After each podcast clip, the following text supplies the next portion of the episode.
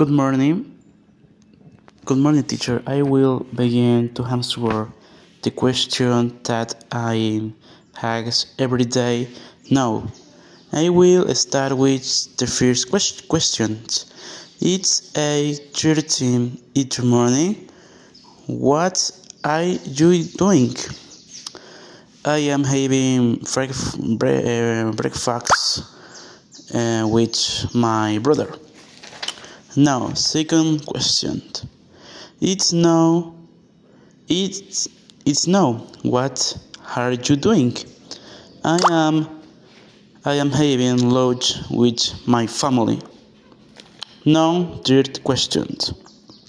It's one thirty in the afternoon. What here? What here you doing?